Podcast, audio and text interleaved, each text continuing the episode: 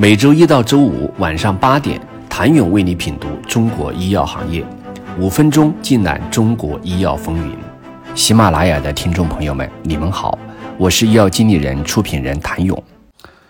从供应端看，东南亚地区医药工业基础相对薄弱，能够给中国药企创造布局的机会。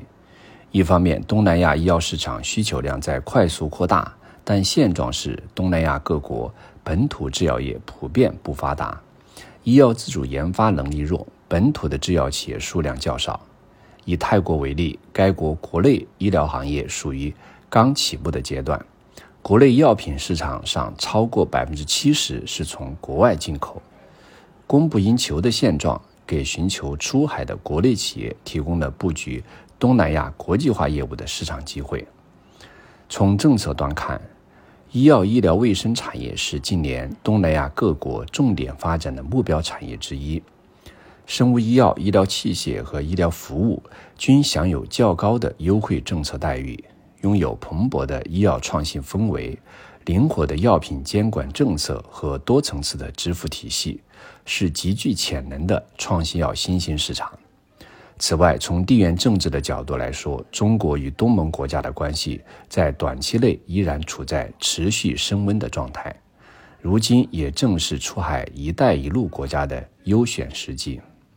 二零一三年到二零二二年，中国医药产品对“一带一路”的出口额年复合增长百分之十点一五，其中中东欧、拉美、东盟增速超百分之一百八。东盟成为“一带一路”最大出口区域，中国药企跨越太平洋不易，但市场多而散的南洋容易下吗？最具潜力的市场诱惑背后，挑战同样是巨大的。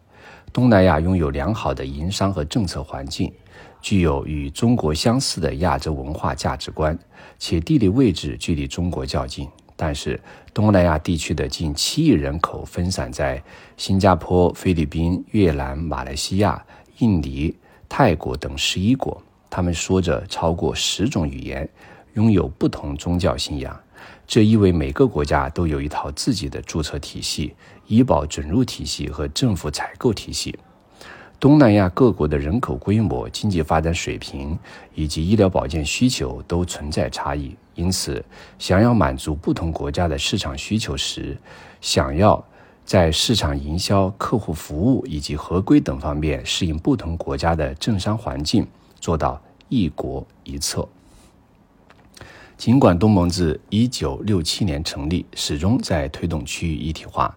但东南亚地区国家之间的经济发展水平高低不一，政治制度和营商环境参差不齐，以及历史文化传统各异等现象仍然客观存在。既有 GDP 位居前列、监管水平接轨欧美标准的新加坡，也有老挝、柬埔寨等身处世界最不发达的几个国家之一。这一地区在药品审批、监管水平、知识产权保护等方面上存在巨大差异。因此，名义上东南亚是一个看似统一的市场，实则企业需要面对的仍然是各国相对独立的分散市场。在多位开展了东南亚业务的医药人眼中，碎片化是这一地区市场发展的明显特征。